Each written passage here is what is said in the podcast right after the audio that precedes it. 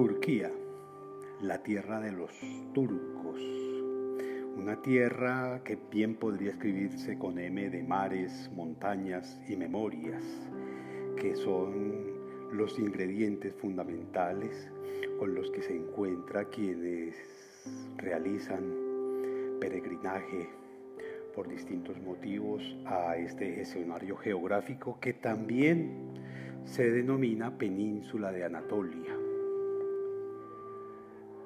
Turquía o Tierra de los Turcos deviene en su etimología de lenguajes muy originarios que nombraban con esa palabra turco a los bandidos o a los salteadores, a los asaltantes, que era originariamente la forma en que las iniciales tribus que habitaban ese territorio utilizaban para ganarse la vida. Se trata de un espacio geográfico maravilloso porque cumple con una serie de condiciones que son únicas. Es el único punto en el que dos continentes, el continente europeo y el continente asiático, se unen a través del Bósforo, a través de un, estrecho que fue capitalizado para la realización de un puente. Ya veremos un poco cómo funciona ese asunto y qué encantos y atractivos tiene. Pero digamos que acercarnos inicialmente a Turquía exigiría varios eh, escenarios. Uno de ellos puede ser la literatura misma. En la literatura Turquía siempre está presente, como en las artes, como en la pintura, en el cine eh, y por supuesto en la política. Allí Turquía ha sido la gran protagonista. Esa eh, eh, digamos, esa posibilidad que existe como bisagra en la que se juntan dos continentes y sobre todo dos continentes tan distintos, eh, Oriente y Occidente, el este y el oeste, le da dota a ese territorio de unas condiciones privilegiadas en términos del reconocimiento de lo humano, en tanto que es un territorio que está habitado por las diferencias, por las diferencias. No solamente porque en su configuración geográfica se mezclan de manera abrupta el mar y la montaña, un poco a la usanza que sucede en el tapón del Darién, para el caso de Colombia, por ejemplo, un poco en Panamá, donde la montaña, la selva desemboca directamente en el mar. Asimismo, en esta península de Anatolia, en esta gran Turquía, que se disputa dos formas culturales eh, totalmente diferenciadas. De una parte Grecia, un mundo absolutamente inmenso en términos de referentes, eh, portadora de la filosofía y de la configuración occidental, y de otra parte lo que se conoce como Bizancio, ¿cierto? la gran eh, rescatadora de valores, de tradiciones y de formas en las que el Islam, el cristianismo y el judaísmo se vinculan en algunos espacios, en algunas eh, construcciones, en algunos lugares específicos, pero sobre todo en las tradiciones. En ese sentido, eh, recorrer a Turquía compromete no tenerle miedo al mar no tenerle miedo a la inmensidad, porque em, es un territorio que, quieras o no, está definido, está determinado por esos mares Egeo, Negro, Mármara, Tracia, Mediterráneo, que le dan sentido de ubicación y que se acaba de configurar con ese territorio inmenso de los búlgaros, con la misma Grecia, eh, con la gran media luna fértil, es decir, todos esos escenarios religiosos, geográficos y políticos que todavía hoy siguen en disputa y que siguen pretendiendo ganar preeminencia. Un recorrido, eh, existen muchos posibles, pero digamos un recorrido de acercamiento a Turquía compromete dos formas de llegada, o bien a través del avión o a través del, mar. Eh, a través del avión, por ejemplo, desde España se puede llegar vuelo realmente agradable, no es, no, es muy extenso. Y eh, el, punto de llegada sería Estambul, que además va a ser nuestro punto de partida, pero también de llegada. Eh, de Estambul, en una propuesta como la que se me ha presentado para generar esta, esta herramienta de viaje, eh, nos conduciremos hasta Bodrum, ¿cierto? En un trayecto de más o menos 700 kilómetros de distancia, que en avión sería el equivalente casi a una hora, por tierra casi 6, 7 horas, eh, carreteras de excelente estado. Hay que tomar en cuenta que Turquía hace parte de la OTAN y que al ser parte de la OTAN eh, cuenta con una infraestructura vial absolutamente ejemplar eh, que contrasta, por supuesto, con el caos del tráfico que uno puede encontrarse en una ciudad como Estambul. Pero vamos a Bodrum. Bodrum es una, una provincia, una provincia que nos permite enfrentarnos directamente con varias eh, referentes de historia, con varias formas geográficas,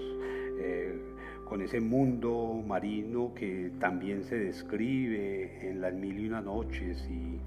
en la misma Odisea y en las distintas obras de la literatura universal eh, que podríamos llamar como de literatura de viajeros, tanto los escritores clásicos de la antigüedad como los más modernos y los ahora posmodernos se han dado a llenarnos de descripciones y de posibilidades, unas más maravillosas que otras, para entender cómo Bodrum eh, nos va a permitir abrirnos hacia, por ejemplo, eh, Alicarnaso, Alicarnaso, la tierra en que nació el padre de la historia occidental, Heródoto, el hombre de los nueve libros de historia.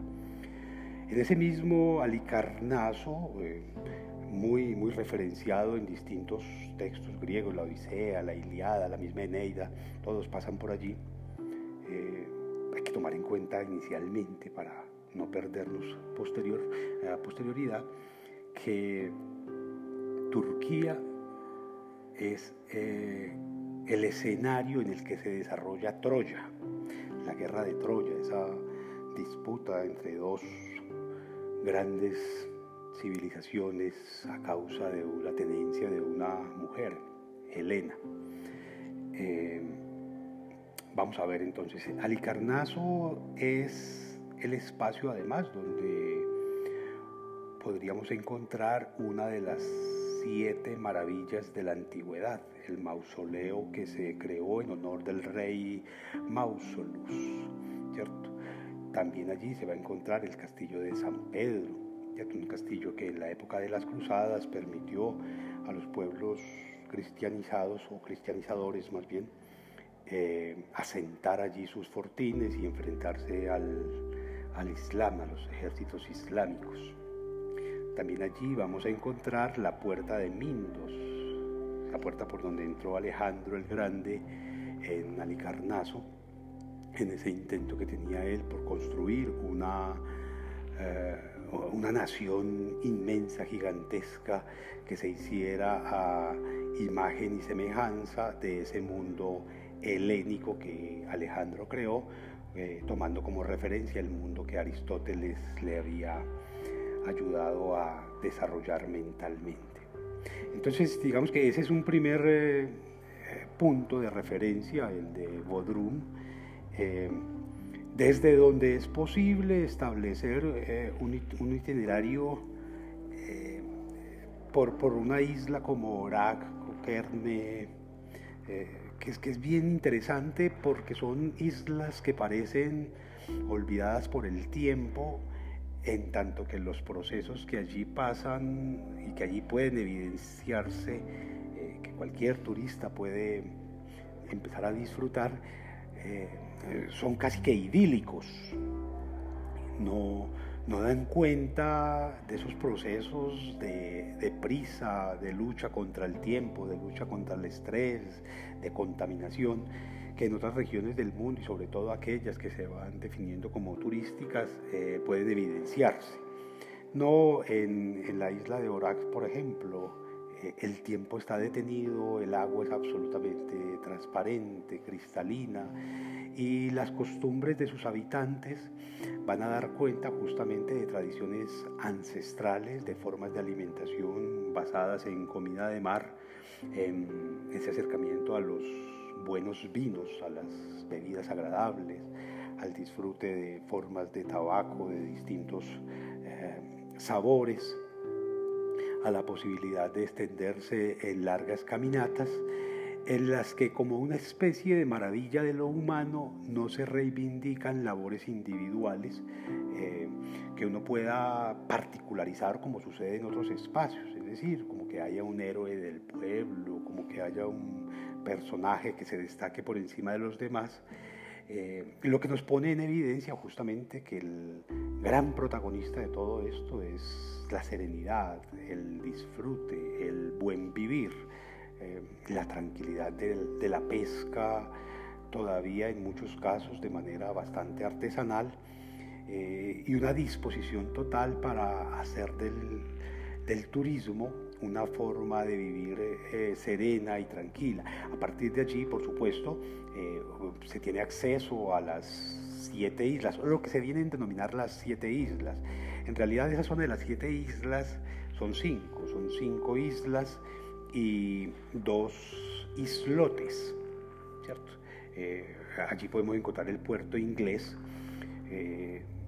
un punto de referencia bien importante para los europeos, sobre todo para los ingleses, que en la Segunda Guerra Mundial eh, asumieron ese espacio como, como punto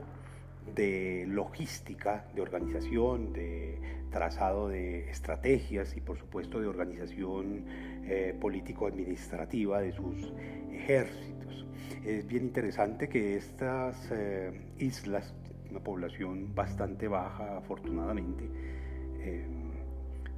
no, tienen sobrepoblación, no tienen esos problemas de contaminación ni de tráfico que se pueden encontrar al interior de, de otras ciudades de la Gran Turquía. Eh, también allí en esas siete islas y en esos dos islotes que están generalmente deshabitados, pero que se utilizan como punto de, eh, llegada para embarcaciones y para fotografías, para el disfrute del turismo, comer, tomarse alguna copa de vino, algún buen café que eh, es uno de los mejores del mundo, el café que se puede tomar allí para la camaradería, para el encuentro, para trazar redes y relaciones. Eh, esas siete islas son más eso. Eh, la gran característica por excelencia de cada una de esas cinco islas y dos islotes, esas siete islas que, se nombran en los atlas y que se nombran en los distintos espacios eh, de configuración del turismo como actividad cultural y económica, la gran característica es la pureza de sus aguas, lo cristalinas que son, la transparencia de esas aguas que permiten a grandes distancias contemplar el fondo y en el fondo, por supuesto, algunas eh, eh, reliquias, algunas construcciones que con el pasar de los tiempos se han venido sedimentando, se han venido hundiéndose. Eh, se pueden evidenciar allí algunos tejados, algunos murallas, algunos trazados de calles. Otro de los espacios de representación de estas islas es la isla de Cleopatra, ¿cierto? Cascasogut. Esa isla de Cleopatra eh, está tejida por una serie de, de mitos, de leyendas maravillosas que está vinculada necesariamente con la historia de esa conquista del gran en términos de tamaño, gran imperio romano. ¿cierto? Eh, se pretende que la arena de esa, ah, de esa isla fue llevada allí por Marco Antonio desde Egipto, un poco para vanagloriar la belleza, la grandeza, la importancia que tuvo Cleopatra eh, para este general romano, para este eh, César. Allí, digamos que eh, es un, escenario de fotografías, es un escenario de películas, varias series, varias películas se han hecho justamente allí, aprovechando esa maravilla que tiene no solamente la isla de Cleopatra o la isla de los Cedros, que es un verdadero museo al aire libre, ¿cierto? Eh, donde es posible acercarse de manera directa a los restos de las murallas, de, los de, esos reinos que los dorios, uno de los pueblos que configuraron a los griegos, eh, fueron convirtiendo en, iglesias, por ejemplo, eh, el anfiteatro que allí se encuentra, el anfiteatro como un espacio para el arte, para el desarrollo de escenas, de teatro, de comedias, eh, puede, puede evidenciarse de manera clara, no, no hay que ser arqueólogo para poder identificarlo, para poder disfrutar, para poder experimentar un poco esa emoción de vincularse con las propuestas históricas y estéticas de otros tiempos y de otras regiones. Hay multitud de eh, edificios históricos que allí van a aparecer. Hay, hay en ese espacio, en ese escenario maravilloso, un pueblo, un pueblo pequeñito, mmm, que está más o menos a, diría yo, 25, 30 kilómetros de la ciudad de Marmaris, ¿cierto? Eh, desde donde se pueden establecer eh, diversas excursiones a pie, caminatas eh, de una hora, hora y media, dos horas, tres horas, hacia Kaunos, por ejemplo, o hacia Dalian, pueblos de pescadores que todavía conservan unas tradiciones ancestrales, unas formas en el trato, en el vestido, en el lenguaje, en el discurso, que, que resultan bastante tentadoras, bastante sugerentes para quienes están buscando ese encuentro con lo, con lo humano en esencia. Toman distancia un poco pues, de las discotecas y de las músicas electrónicas y de las tecnologías. Ahora hay un asunto ahí bien interesante, tiene que ver justamente con eso, el contraste que se marcará entre Estambul y este tipo de escenarios en los que la tranquilidad es el, el gran disfrute que se le ofrece al, al turista. Eh, Longos Tuzla eh, es un pueblito pequeño que permite un, paseo que es una maravilla, porque se trata de pasear por bosques de pinos de la costa. Toda, esa costa de Longos está eh, sembrada de pinares eh, que generan una sensación de cobijo, de calidez, de reflexión, de frescura maravillosa además. Eh, por, esa mezcla entre el mar, ese aire marino que eh, llega como cargado de historias, y esa, esa tierra mm, fuerte, dura, eh, agreste, que está bañada, que está alimentada por una serie de manantiales cristalinos eh, y que se puede disfrutar perfectamente a la sombra de un café, que los hay de muy buena, eh, de muy buena calidad allí, en, esta bahía. Eh, se puede tomar café, se puede disfrutar de muy buena comida marina, de diferentes platos de distintas regiones, porque se ha configurado poco a poco una comunidad cada vez más internacional, más llena de posibilidades, más llena de recursos, eh, quizás aprovechando esa, ah, esa facilidad que tiene eh, los pueblos turcos, los pueblos que se han desarrollado a la orilla del mar, para eh, los idiomas. Es muy fácil encontrar eh, personas que hablen dos, tres, cuatro, cinco o más idiomas eh, y con las cuales establecer una buena conversación, eh, una frescura en la compartir anécdotas, compartir historias siempre de una manera bastante amable, bastante desprevenida. Mm. Otro escenario tendrá que ver con Kargili, Kisebuku, eh, donde hay un gran manantial, un, gran manantial eh, de, posibilidades, ¿cierto? En Cebuco, por ejemplo, las ruinas bizantinas son unos espacios maravillosos para quienes han tenido la posibilidad de eh, acercarse a esa literatura, a esas novelas de caballería, de cruzados, de la Edad Media. Allí van a encontrar una serie de referentes, una cantidad de posibilidades en cada piedra, en cada curva del camino, en cada, en cada paso. Eh, digamos que esas ruinas que hay allí eh, permanecen bastante bien cuidadas eh, y son de fácil acceso, no tienen mayores complicaciones, son de libre caminata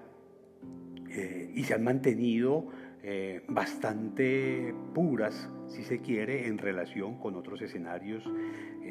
de turismo masivo que han venido en definir algunas prácticas un poco más restrictivas para acceder a ellos. En Paburnu, por ejemplo,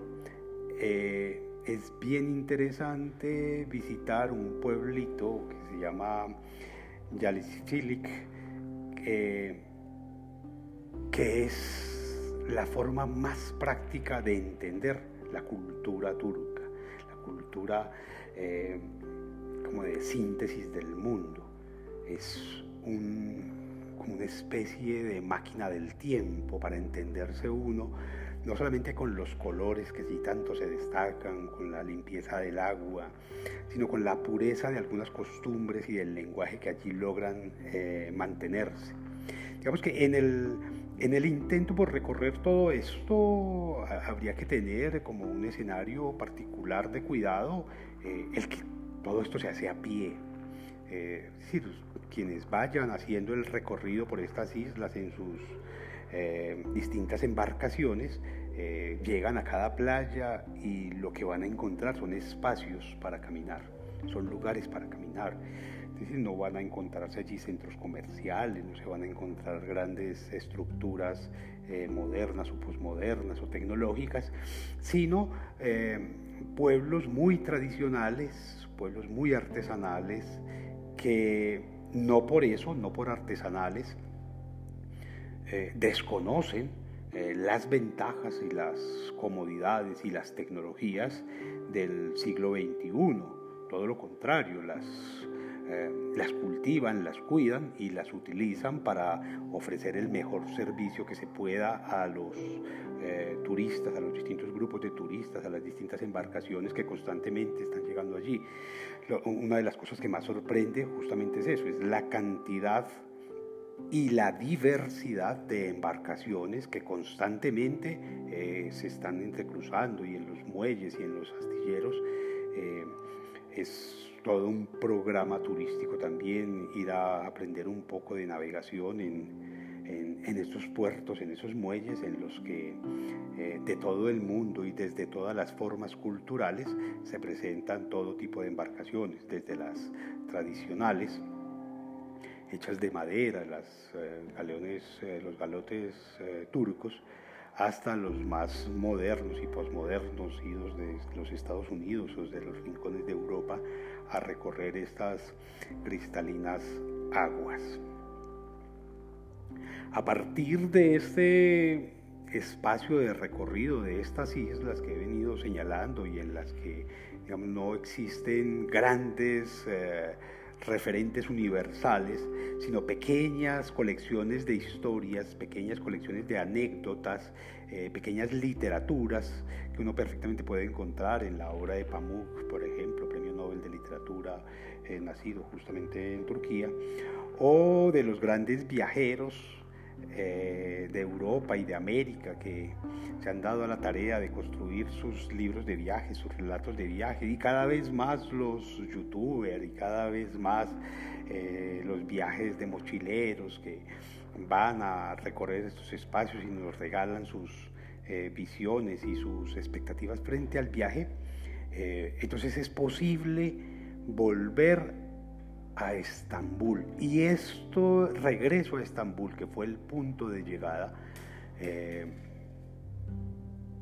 es otro mundo, es un universo totalmente distinto. Estambul es otro mundo, Estambul es la gran capital de la cultura, de las tradiciones, de la diversidad, de los encuentros.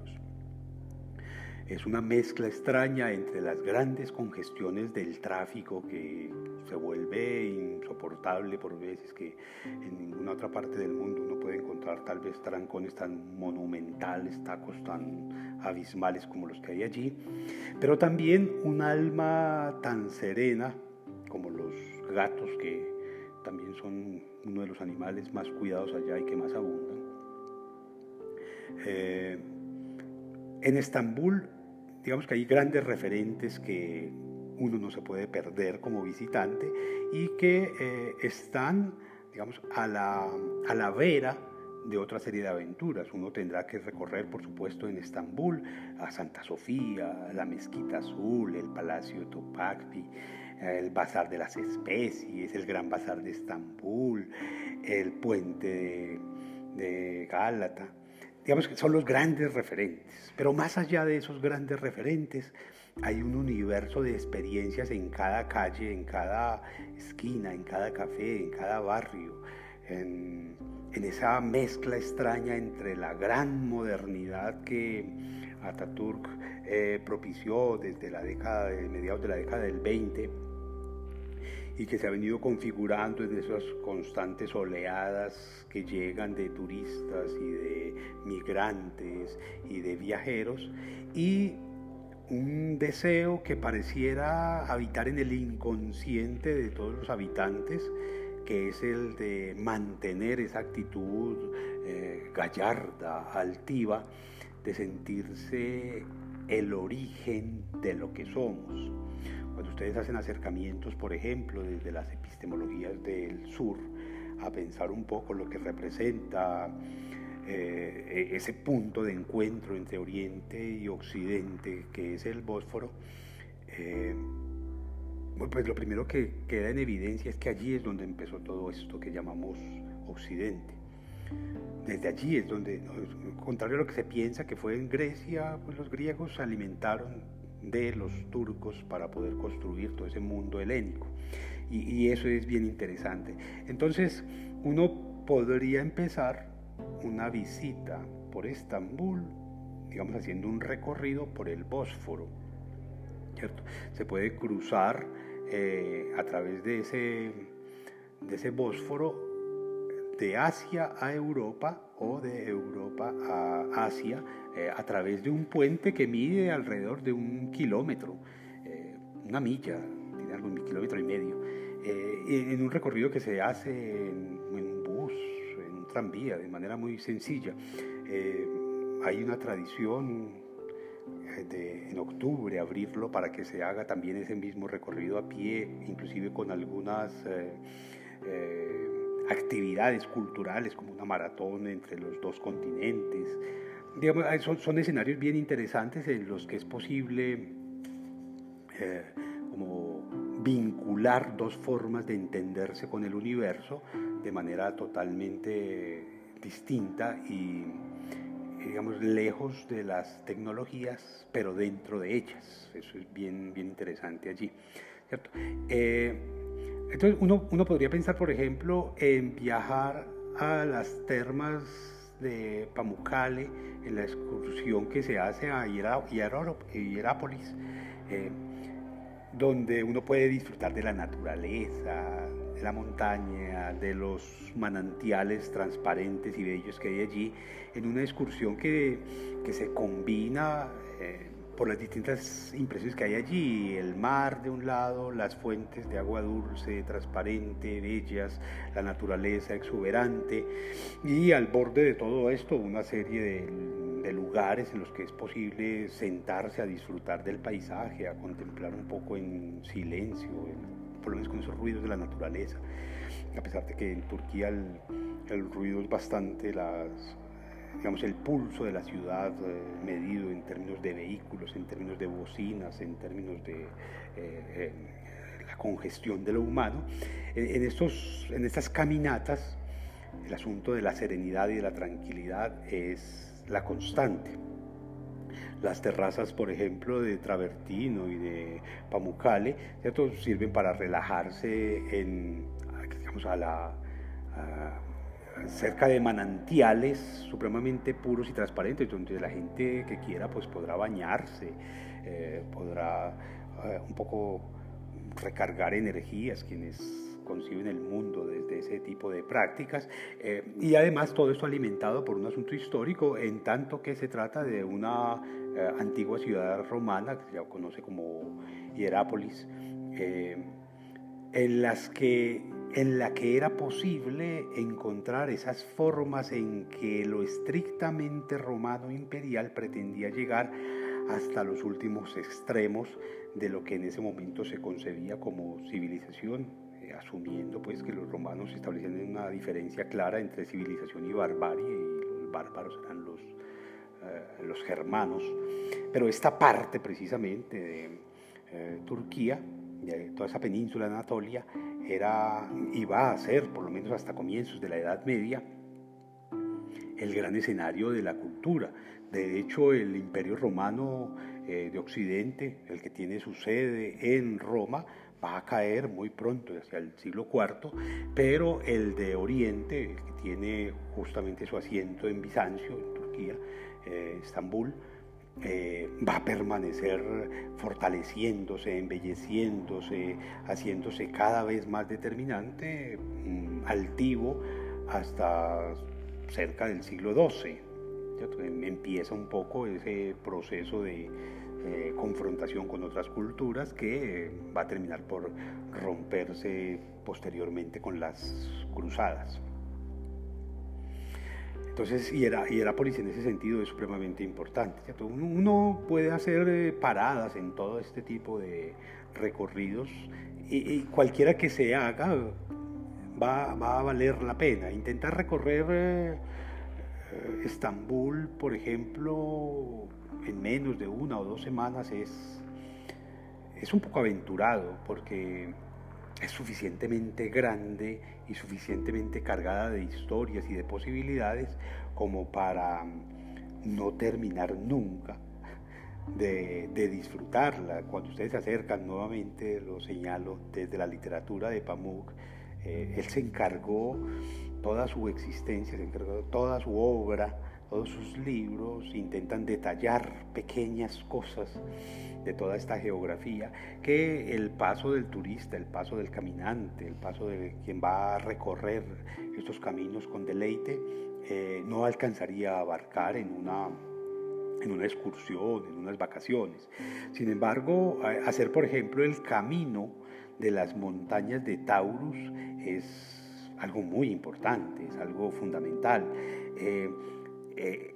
y, lo digo porque hay que tener un espíritu abierto al reconocimiento no solamente del proceso histórico que allí se vivió, sino la elaboración de la belleza eh, a través, por ejemplo, de la arquitectura, de los trazados, del cuidado, a esa vinculación entre, lo, entre la naturaleza y la, mm, las formas arquitectónicas y de ingeniería eh, que tuvieron estos grandes pueblos que en su momento construyeron eh, ciudades y complejos urbanísticos eh, inmensos y absolutamente determinantes, que todavía hoy a partir de las ruinas, de, las, de los despojos que quedaron después de guerras y guerras, invasiones y procesos de colonización o de intentos de colonización, permanecen. Y, aquí habría que entender que eh, esta península de Anatolia ha sido tomada eh, por los romanos, por los griegos, por los asiáticos, digamos que todas las grandes potencias, bueno, hoy la OTAN misma la tiene tomada, eh, pero digamos que todas estas, todas las grandes potencias han pretendido controlar ese punto de transición entre Oriente y Occidente a través del Bósforo. Y eso nos permite entender que todo proceso geopolítico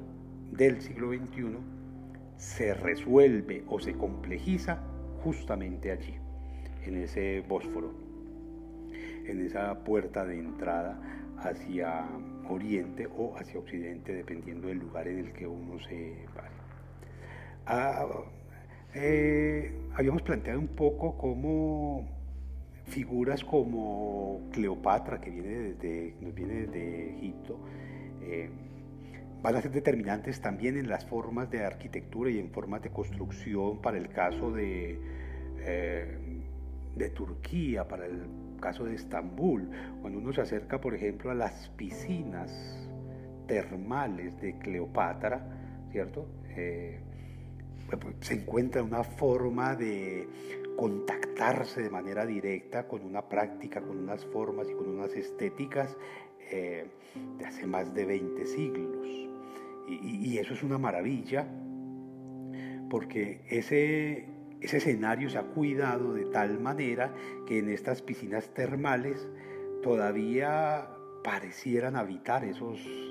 esos espíritus de la historia, esos discursos, esos procesos, esos planes, esas conjuras que se trazaban allí al amparo del, agua caliente, al amparo de la serenidad, de las aguas cristalinas,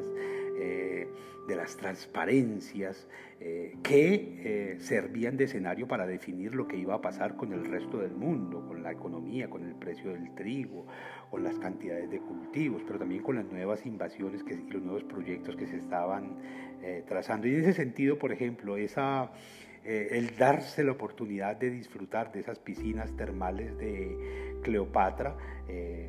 es, algo inigualable eh, y es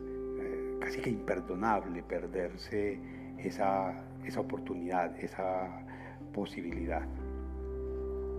Otro espacio que resulta fundamental en un viaje como el que se planea realizar es Yeitalar, ¿cierto? Es, ese es el nombre de un grupo de pequeñas islas de Turquía, que son las islas del Egeo, ¿cierto? Del mar Egeo, eh, que están en la bahía de Gokova. Y, eh, digamos, administrativamente son parte de Mármaris, ¿cierto? Que está en la provincia de Mugla. Pero eh, esas siete islas, las que ya señalamos un poco al comienzo de este espacio, son, digamos, un espacio para las tiendas, para el mercado, para los bazares, para las costumbres, para el disfrute del café, para el disfrute del tabaco, para el disfrute de una serie de tradiciones, para una serie de, lenguajes, de prácticas culturales, por ejemplo, con el comercio, que son una maravilla. Eh, viajar a Turquía es también probar un poco la fortaleza que se tiene frente a los discursos del otro, que quien no los haya desarrollado corre el riesgo de terminar comprando de todo. Porque la habilidad que tiene este pueblo en las artes mercantiles es absolutamente probada y eh, digamos que es casi que irresistible, que cualquiera que se acerque a hacer una pregunta a una tienda, un bazar, eh, termina comprando cosas. Son muy hábiles y son unos políglotas consumados, casi que podríamos darles a cada uno de ellos un título honoris causa en psicología del consumidor, porque de verdad que saben cómo atender ese presupuesto que hoy las empresas tanto defienden, que es el del servicio al cliente. De verdad son maravillosos los, los objetos, los tapices, los cuadros, las telas, eh, los aromas, las especies que se pueden encontrar allí. Eh, quizás el lugar donde mejor puede evidenciarse esto es en lo que se conoce como el, el Gran Bazar, ¿cierto? Capali eh, que está ubicado entre mezquitas, ¿cierto? Hay dos mezquitas maravillosas, que son la de Vallecid y la de Noruyusaminye, que, que abarcan un área gigantesca. ¿Cierto? Eh, para entrar allí a este gran bazar hay 21 puertas. Eh, y en este gran bazar, pues se supone que hay alrededor de 4.000, casi 4.000 tiendas. Eh, son una, especie de patrimonio histórico de, de la humanidad. Esas tiendas, por los niveles de conservación que hay allí, de las tradiciones, de las formas, por las formas de organización, por el tipo de productos, por eh, la forma en que se mezclan los aromas, los colores, eh, los sonidos, las prácticas humanas, eh, por esa manera en que parece desaparecer el tiempo al interior de estas, de estos, de estas tiendas. ¿Cierto? Ese, ese, es sin duda uno de los bazares más grandes del mundo, ¿cierto? Ahí uno, uno puede encontrar lo que se le antoje literalmente, artesanías, curiosidades, carnes, pipas, eh, artistas de la danza del vientre, eh, vestidos, el encantador de serpientes que se ve en los cuentos de las mil y una noche, artículos de piel, objetos de latón, de lata, de oro, de plata, todo tipo de, de filigranas, eh, cerámicas, especias, azulejos, eh, digamos que lo que a uno, dulces, eh, golosinas que, exóticas, casi que lo que uno pueda imaginar o soñar está en alguna de esas tiendas. libros, manuscritos, digamos, es el lugar para aprovisionarse de, detalles y de recuerdos quienes tengan ese tipo de, prácticas es justamente allí. otro asunto, por ejemplo, es lo cultural en términos humanos de este tipo de espacios y entonces las formas de acercamiento, de abordaje de, de los seres humanos, eh, la cantidad de lenguas que se entrecruzan allí, la forma en que se mezclan ellas, pero también en que pretenden mantener con cada una de ellas toda una historia, todas unas formas tradicionales eh, que hablan de pueblos. Eh, de gran historia, de grandes memorias, de grandes batallas, de grandes procesos que nos siguen determinando todavía como occidentes. Digamos que ese gran bazar es bien interesante porque tiene alrededor de 600 eh, años, un poco más quizás, casi de mediados del siglo XV, eh, y fue organizado pues por un sultán, Med II, que es el que organiza, el que ordena la construcción de un lugar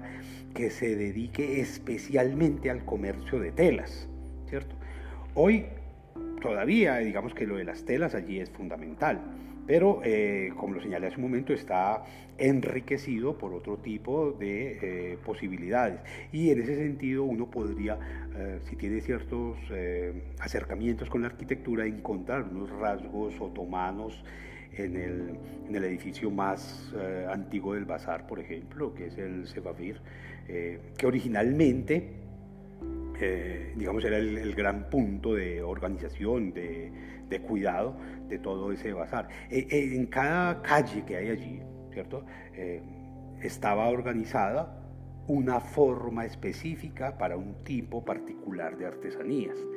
Hoy se transformó todo esto y digamos que se entremezcla, pero originalmente era por calles, la calle de los artesanos, la calle de los que cultivan el, eh, el arte del cuero, de los que se dedican al barro, de los que se dedican al oro, a la plata. Hoy están entremezclados y es un, absolutamente maravilloso. Hay algunos censos que determinan que hay más de 4.000 tiendas, de 3.000, 4.000 tiendas eh, organizadas allí, que están repartidas en más o menos 60 calles, imagínense pues el tamaño de esto, 60 eh, calles que están cubiertas, es decir, que allí no, no, importa pues el, el, sol demasiado, eh, porque todas están cubiertas, este es un ambiente absolutamente fresco. Eh, digamos que la, la, aglomeración de lo humano confiere a esto una, un, atractivo maravilloso que ha sido retratado en distintas obras, en muchas películas, muchas series. Han, han asumido este, este espacio para escenografía de algunos de los grandes logros del, cine de todo tipo eh, que nos llega a Occidente. Eh, ese es el, digámoslo así, el paraíso de las compras, ¿cierto? Es color, un laberinto de colores eh, en el que uno en realidad lo que más quiere es perderse porque a la vuelta de cada eh, giro del cuello, de cada esquina, eh, se va a encontrar con algo que lo va a sorprender realmente. Otro de los espacios maravillosos es el de la Mezquita Azul, ¿cierto? Una de esas obras maravillosas que creo que ningún ser humano eh, tendría por qué perderse nunca, porque dan cuenta justamente de la grandeza del alma humana, del espíritu de lo social. ¿cierto? Ese, ese sobrenombre de esa estructura que es una, fue hecha hacia el siglo XVII, eh,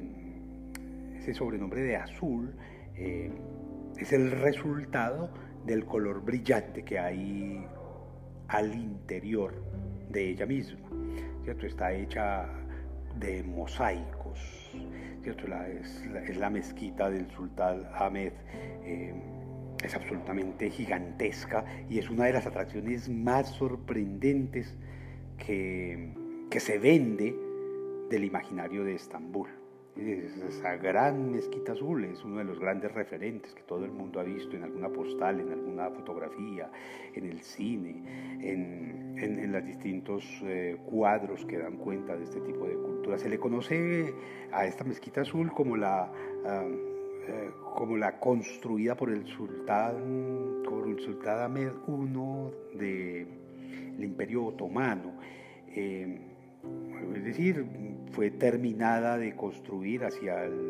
1615, 1616 aproximadamente. Eh, y la visión original que, se tenía para, construirla era la de una obra religiosa inmensa, eh, pensada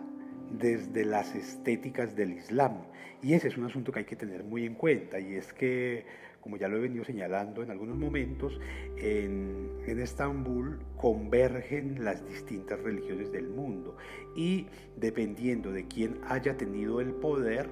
entonces los edificios dedicados al culto han tenido transformaciones, ¿cierto? Y entonces en algún momento han sido iglesias que eh, son tomadas como mezquitas o como capillas y que por eso la transformación arquitectónica que se presenta es absolutamente rica en posibilidades de comprensión de los fenómenos sociales y humanos,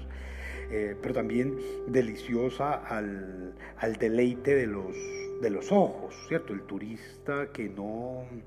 digamos que no tiene muchos datos históricos, que no conoce mucho de los contextos sociopolíticos de otros tiempos, puede disfrutar plenamente de este espacio eh, simplemente por lo bello que es en términos de los materiales, de las curvas, de las dimensiones, de la refracción de la luz, del manejo de los vidrios, del uso de las circunferencias como forma que nombra el, el Islam.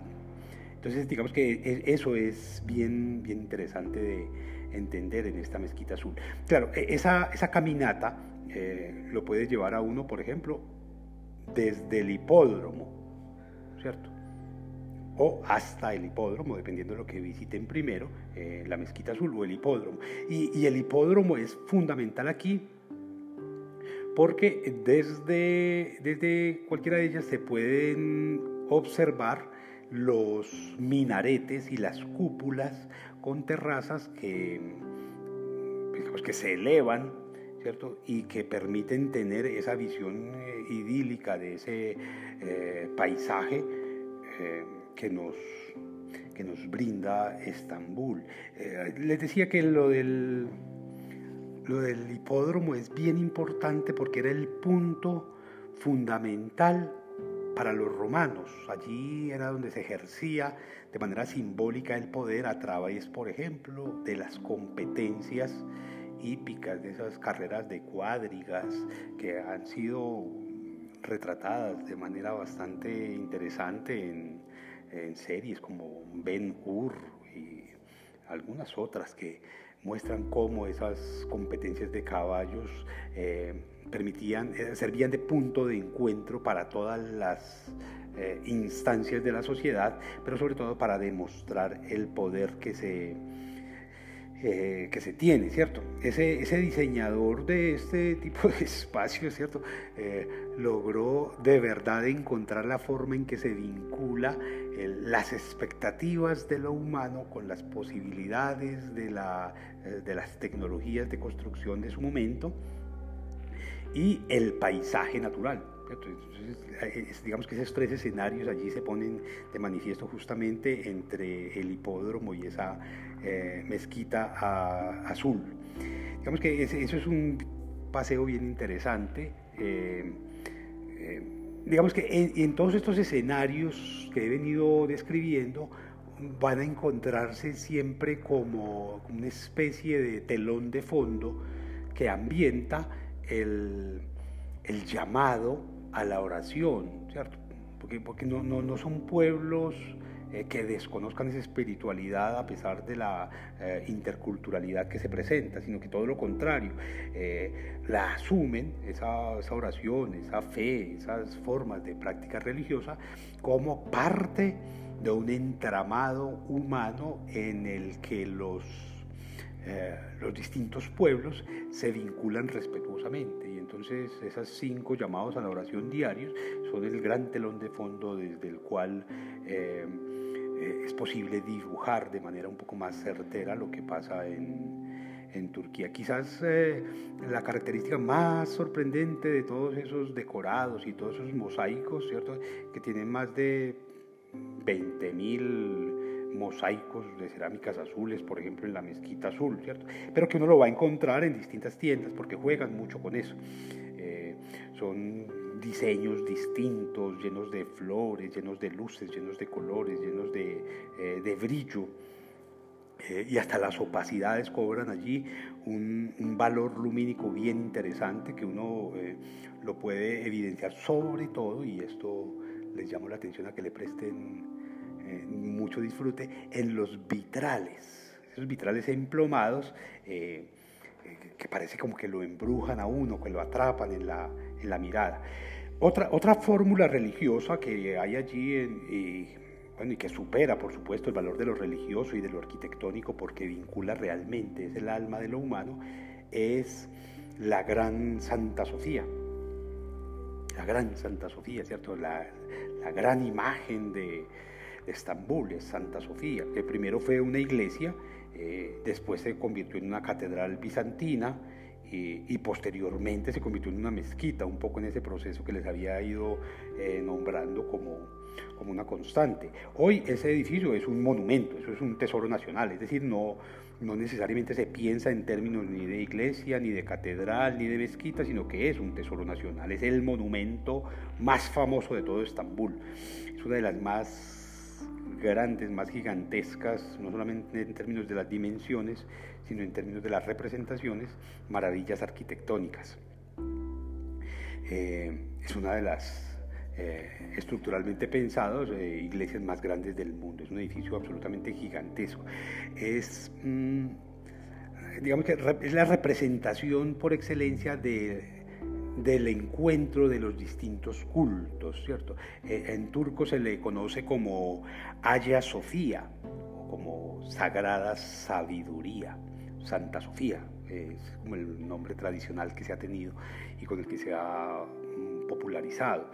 Eh, ha sido tremenda la importancia de esta religión justamente por el encuentro de estas religiones. Eh, primero fue encargada en términos de construcción eh, por los romanos, no fue puesta como al servicio del culto por allá por el 360, imagínense después de Cristo, 360 después de Cristo, es decir, todavía el imperio romano estaba unido, estaba junto, no se había separado en, esas dos partes, Oriente y Occidente, y eh, se convirtió en el lugar de oración cristiano por excelencia de esa parte del imperio que fue Constantinopla. Después de que ese edificio se destruyó parcialmente dos veces, eh, se volvió a reconstruir como una basílica eh, y luego por allá por el siglo VI Santa Sofía se convirtió en el centro cristiano ortodoxo oriental. Y ahí ya estamos hablando de las dos formas del imperio, la de eh, Oriente que va a permanecer y Occidente que desaparece hacia el siglo, finales del siglo IV, comienzos del siglo V. cuando el Imperio Romano conquistó Constantinopla en 1453, en el momento en el que ya, ya, ya, el asunto pues, se ha trazado de una manera distinta, ya hay otras fórmulas de poder, otro nuevo orden mundial, Santa Sofía se transformó en una mezquita. El, el Imperio Otomano, cuando conquista, lo primero que hace es que se toma ese, esa estructura eh, arquitectónica y esos otomanos la convierten en una mezquita y entonces ustedes allí empiezan a ver cómo hay unas transformaciones, por ejemplo, en, eh, los vitrales, en, las formas de adoración y de adecuación, en las que, por ejemplo, van a aparecer de manera absolutamente evidente esa diferenciación que hay entre los eh, sunitas, ¿cierto? Por la reivindicación de estos versos eh, que superan la, escrita, la escritura tradicional del Corán y eh, los eh, tradicionales creyentes del Islam. Allí empiezan a aparecer justamente en este, en este edificio. esas características cristianas entonces las cubrieron, las retiraron, se agregaron otras nuevas ya del corte islámico, pero después, ¿cierto? Eh, cuando se proclama la República, la República de Turquía, Constantinopla se convirtió en Estambul y esa mezquita la van a cerrar. Hoy ese eso es un monumento nacional, otra vez Ataturk nos permite a través de sus inmensos aportes a la tradición de la Anatolia eh, reivindicar un tremendo tesoro eh, de la humanidad. ¿cierto? Y se convirtió a través de, ese reconocimiento que va a hacer Ataturk en un museo que está abierto a todo público. Hacer el recorrido para allí es un,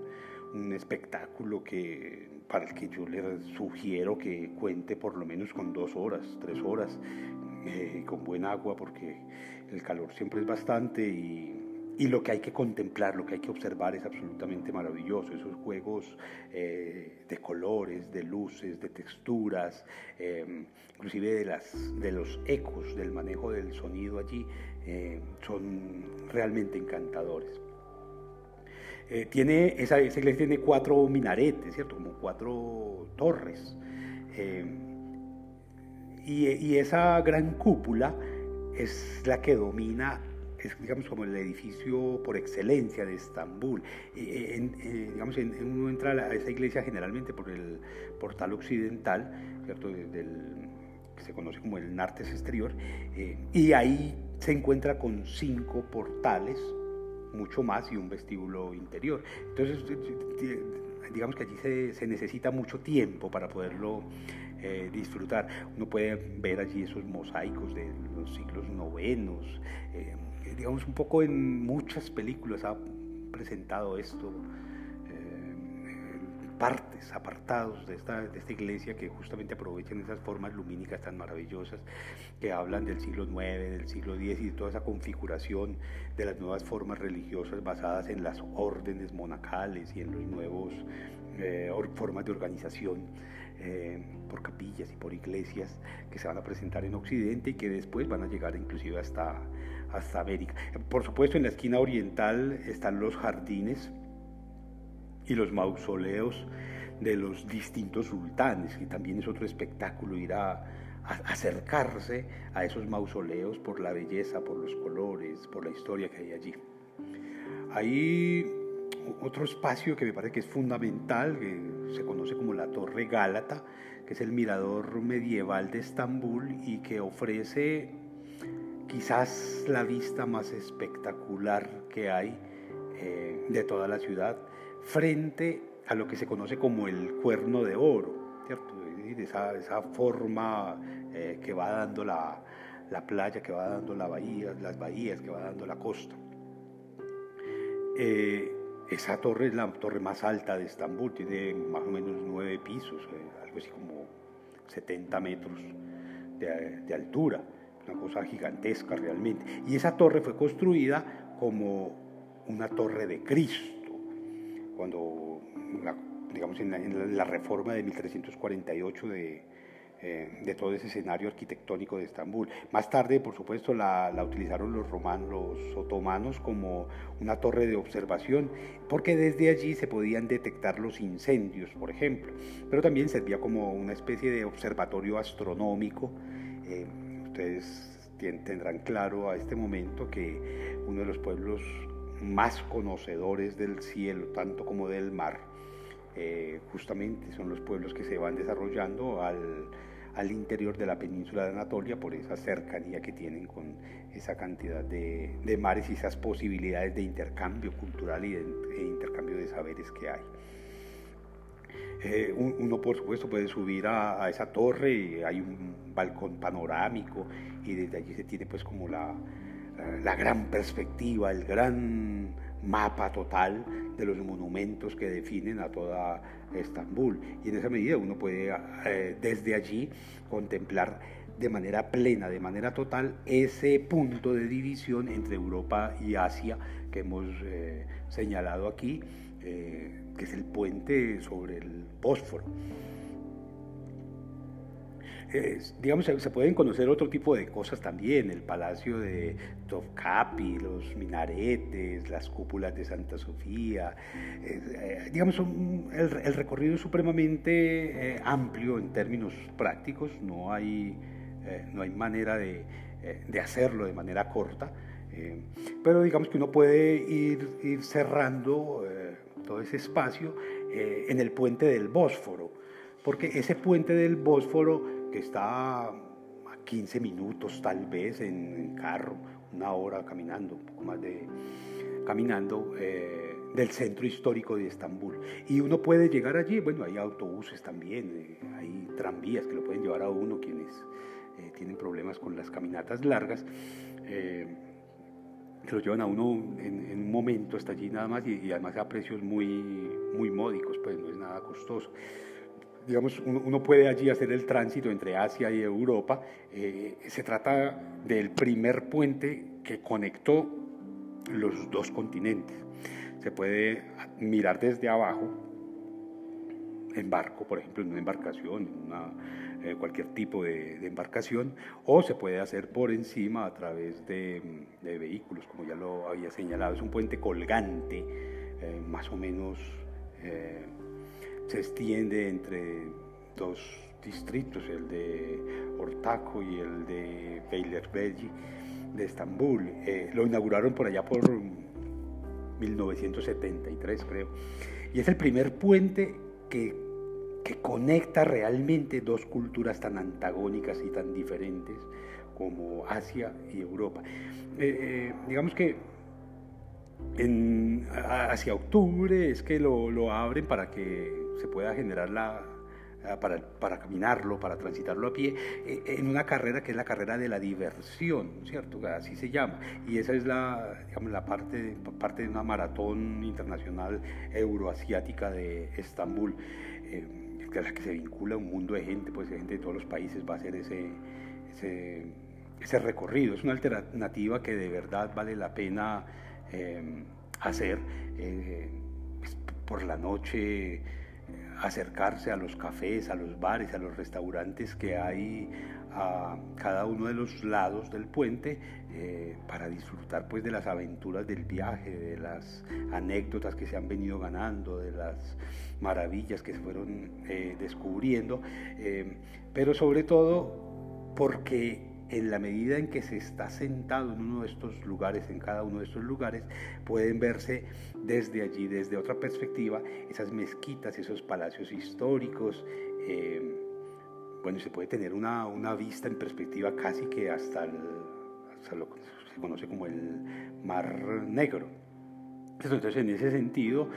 del, lado del, del lado europeo, eh, uno puede encontrarse con la mezquita de Ortacoy, eh, que una mezquita del siglo XIX, por allá por 1853. lo, particular es que está decorada con mármol blanco y, y, los mosaicos que allí tiene son una maravilla, ¿cierto? Eh, esa eh, digamos que esa es una parte. Del otro lado, el lado asiático, en cambio, uno puede visitar eh, el Palacio de Beylerbey, eh, que es una antigua residencia de verano que utilizaban los, sultanes otomanos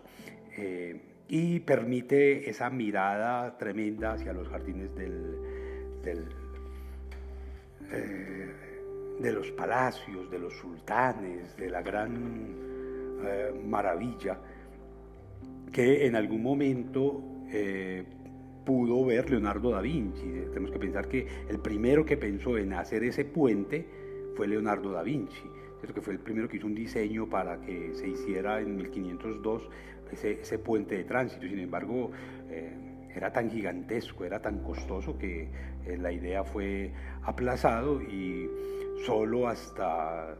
con más de 350 años después, por allá por 1854, se pudo realmente construir el primer eh, puente que eh, vinculaba eh, esos suburbios. Entonces, digamos, hay, hay diferentes fórmulas de acercarnos a esto. total que un viaje por Estambul bien vale la pena que dure toda una vida por la cantidad de escenarios y de posibilidades que tiene, que determinan primero un espíritu abierto para la belleza natural, una disposición física para caminar, para contemplar, eh, unas fórmulas de existencia en las que el tiempo, la prisa, el reloj no, no estén dictando urgencias para poder vincular eh, el alma con el paisaje, el gusto con las comidas, con los sabores, con el disfrute, con el goce de las distintas sensaciones que en cada espacio nos ofrece la península de Anatolia, la Gran Turquía, desde Estambul hasta el Bósforo, Bodrum, a las siete islas y a tantos escenarios que en cada esquina, que en cada sabor, que en cada bocado, que en cada trago nos puede ofrecer este paisaje. Espero poder volver a viajar con ustedes a otro escenario y que tengan buen viento y buena mar.